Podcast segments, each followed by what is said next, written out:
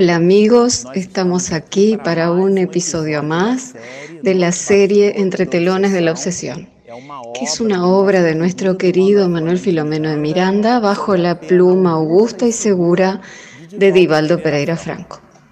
Necesito situarlos. Nosotros en este preciso momento estamos aquí haciendo esta grabación en un local muy, muy especial. En realidad se trata de Salvador Bahía y estamos en Pauda Lima, en el barrio, en el espacio muy conocido por todos. Se trata de la Mansión del Camino. Aquí atrás, como ustedes observan, estamos en él recanto, rincón de Juana, frente a la casa de nuestro querido Divaldo Pereira Franco, quien incluso en el momento en que estamos realizando esta grabación, él completa 91 años de existencia. El cumpleaños, pero quien recibe el regalo somos nosotros. De modo que estamos totalmente envueltos en condiciones favorables para explorar el episodio en una mañana de sábado. Es una mañana maravillosa y estamos aquí debajo de un árbol de mango con la brisa de Bahía. Entonces estamos reuniendo todas las condiciones favorables diferentes a las condiciones de nuestro bendito estudio que es en nuestra casa, nuestro escritorio, donde generalmente grabamos, pero especialmente hoy con el deleite del aniversario de Di, nosotros haremos el examen del último pedazo de la última parte Manuel Filomeno de Miranda, si ustedes nos acompañaron en los episodios anteriores, él construye un introito, una introducción a la obra, dividiéndola en tres partes. La primera parte él la llama de exordio, la segunda parte la llama de prolegómenos, haciéndonos recordar los prolegómenos que están después de la introducción en el libro de los espíritus. Y ahora entonces, después del prolegómeno, él coloca el título Examinando la observación esas tres partes que introducen la historia del romance, ellas representan insumos y subsidios con los cuales nosotros tendremos condiciones de examinar el romance el cual no es una historia ficticia, es en realidad un asunto de interés de Manuel Filomeno de Miranda que nosotros citamos en los otros videos, en los otros episodios. Manuel Filomeno de Miranda estuvo presente en la historia que en el capítulo primero ustedes percibirán sobre la familia Suárez, que es una historia, un drama en realidad que gira alrededor de los aspectos relacionados con la obsesión. Y en el episodio de hoy vamos a, trabajar la última parte introductoria que da inicio a ese romance. Entonces ustedes que nos están acompañando desde el primer episodio de la serie, en la lectura que estamos haciendo y destacando puntos importantes rescatados por el propio autor de la obra, ustedes que nos están acompañando observan que nosotros venimos trabajando los aspectos que Manuel Filomeno Miranda didácticamente utiliza para que la persona al sumergirse en el romance no se quede con la opinión del autor, ni con la opinión de la codificación, ni mucho menos con la opinión personal. Porque al no tener cimientos para el examen del drama, la persona se queda con una visión superficial y corrompido muchas veces el concepto que incluye los aspectos de la obsesión, el cual ha sido a través de 17 libros escritos bajo la pluma de Divaldo Franco ha sido motivo de alerta para todos nosotros de parte de Manuel Filomeno Miranda. Y como aquel que enciende una vela es siempre el primero en iluminarse, nosotros en este estudio estamos ganando.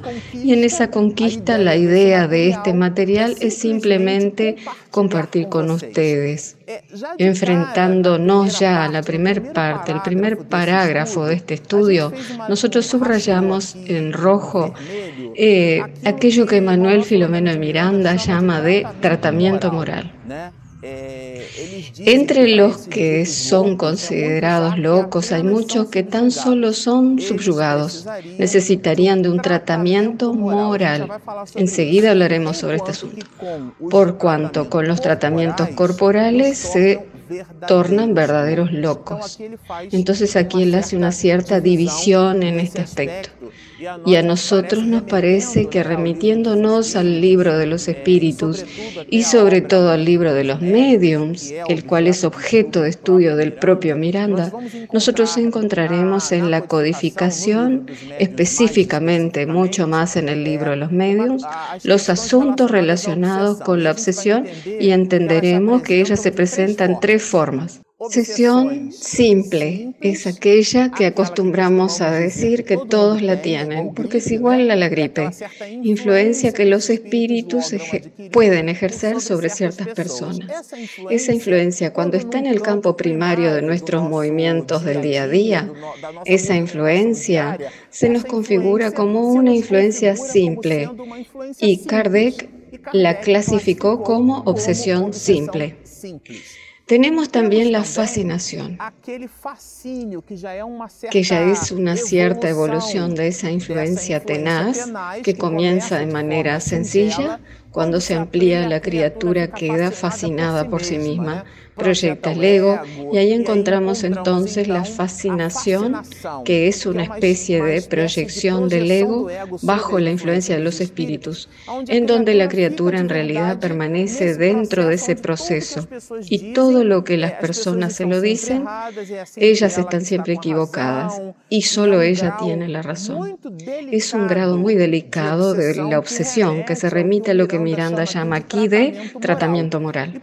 Y por último, pero no menos importante, a propósito es el más grave, aquello que nosotros clasificamos dentro de la doctrina espírita como subyugación. O sea, el espíritu está bajo el yugo y ese yugo puede ser tan tenaz que llega a una instancia en donde el propio codificador usa la palabra posesión.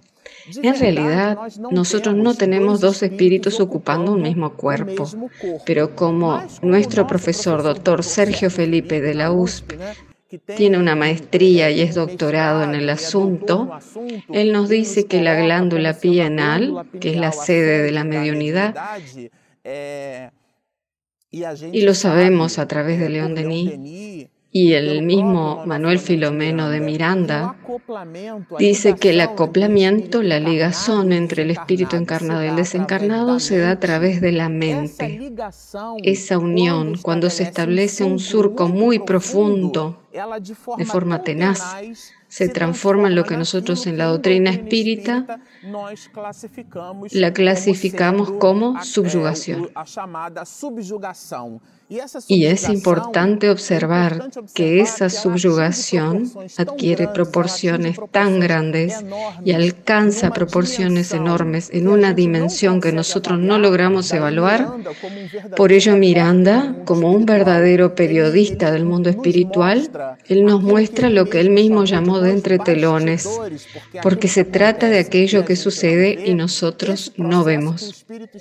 Ese proceso que el espíritu establece, el encarnado está bajo el yugo del desencarnado, que también en la propia codificación nosotros lo encontramos como posesión, abarca desde el punto de vista de la clasificación la tercera forma bajo la cual nosotros estaríamos vinculados a esas entidades.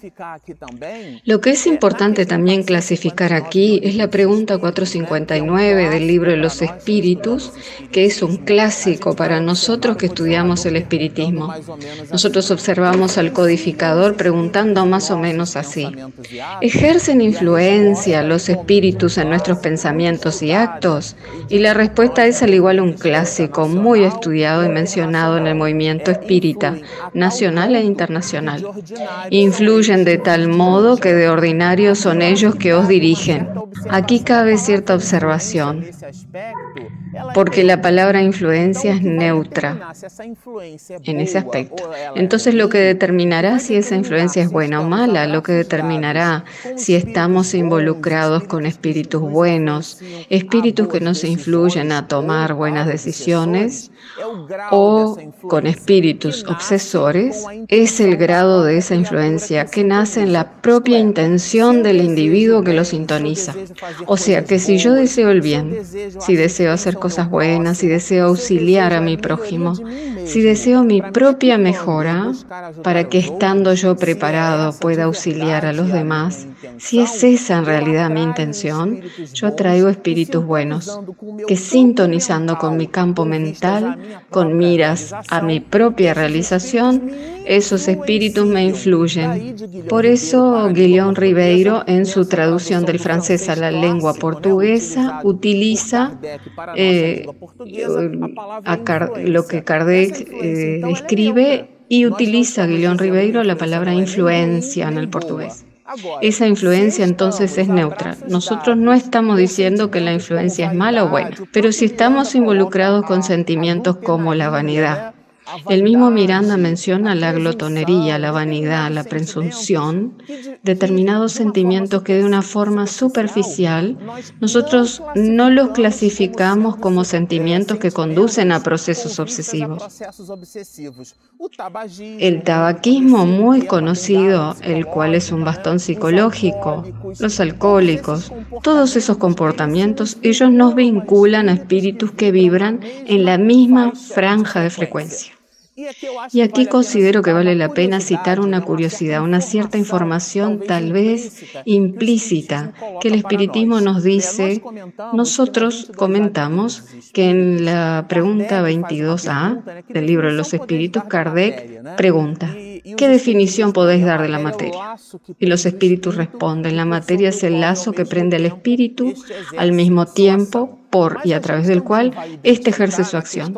Pero nosotros vamos a identificar en la pregunta 113 del libro de los espíritus, donde Kardec nos propone en 10 clases y tres grandes órdenes, la clase y orden único, donde encontramos en realidad la pregunta 113, los espíritus de clase y orden única, donde en eso figura eh, únicamente y solo Jesús, que es la expresión máxima de primera grandeza, nuestro sol, que es quien representa esa clase y esa orden, y en esa clase y orden en la cual solo se encuadra Jesús, repetimos, la respuesta de los espíritus es, es el desprendimiento que caracteriza a un espíritu de esa índole, es el desprendimiento total de la materia, por lo cual todas las veces que nosotros nos vemos codo a codo con los asuntos materiales, todas las veces en donde nuestros intereses son materiales,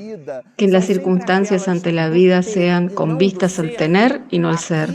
Aquí cabe la advertencia a nosotros mismos, porque nos estamos comportando como materialistas. Podemos eh, decir que profesamos esta o aquella religión, que somos católicos, espiritistas, hinduistas, protestantes, pero sin nuestro modus vivendi no traduce esa espiritualidad, o sea que si no vivimos de una forma en la cual reconocemos que somos un espíritu inmortal en una experiencia en la carne y no al contrario, viviendo como si fuéramos criaturas materiales, seguramente atraeremos espíritus de ese orden si así nos movemos. Entonces aquí solo, en esta primera expresión de Miranda, tratamiento moral, tendríamos un seminario únicamente para hablar de eso. Pero como el tiempo es un corcel, un instrumento muy vigoroso, nosotros comenzaremos con lo que subrayamos aquí en amarillo. Miranda nos dice así, hagamos la lectura. El conocimiento del espiritismo, lejos de facilitar el predominio de los malos espíritus, miren esto, tendrá como resultado en tiempo más o menos próximo y cuando se haya propagado, destruir ese predominio, o sea, la influencia tenaz de los espíritus sobre nosotros, dando a cada uno los medios de ponerse en guardia contra las sugestiones de ellos. Entonces aquí es muy curioso. Primero lo que Miranda destaca es que el conocimiento no nos vuelve personas diferentes. El conocimiento sí nos da insumos. Y si el conocimiento en realidad modificara totalmente nuestro comportamiento, por ejemplo, un médico neumólogo no fumaría nosotros no tendríamos entre nosotros la alimentación disoluta orientada hacia la obesidad mórbida o muchas otras patologías como diabetes, enfermedades cardiovasculares que provienen únicamente de nuestro mal comportamiento alimenticio. Entonces, en este caso podemos observar lo que Miranda nos dice, lejos de facilitar el predominio de los malos espíritus, o sea que el conocimiento del espiritismo no nos aleja de las pruebas que nosotros necesitamos tener, eh, digamos así, evitando nuestra existencia terrenal la sintonía con este o aquel espíritu. Lo que el espiritismo espera de nosotros es un cambio en nuestro propio comportamiento la mudanza. Entonces el conocimiento se nos presenta como un insumo, como un objeto de reflexión. Mi Dios, yo descubrí que soy un espíritu inmortal. Yo descubrí que todo aquello que yo hago me hace un artífice de mi propio futuro. Yo descubrí que existencias tengo muchas, pero que vida tengo una solo.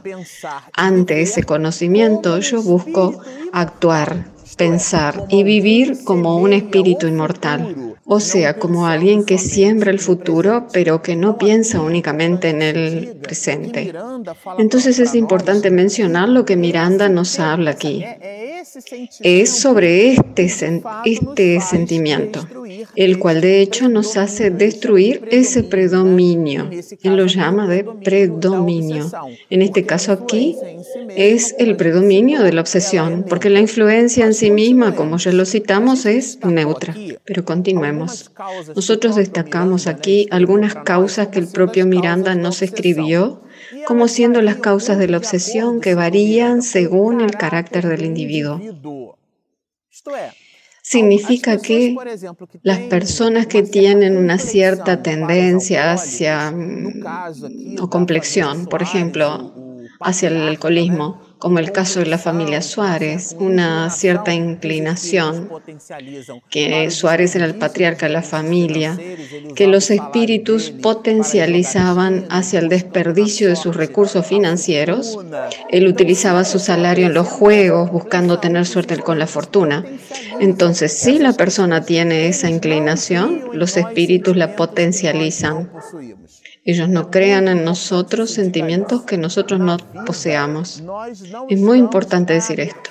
En la vida nosotros no estamos a merced de este o de aquel comportamiento.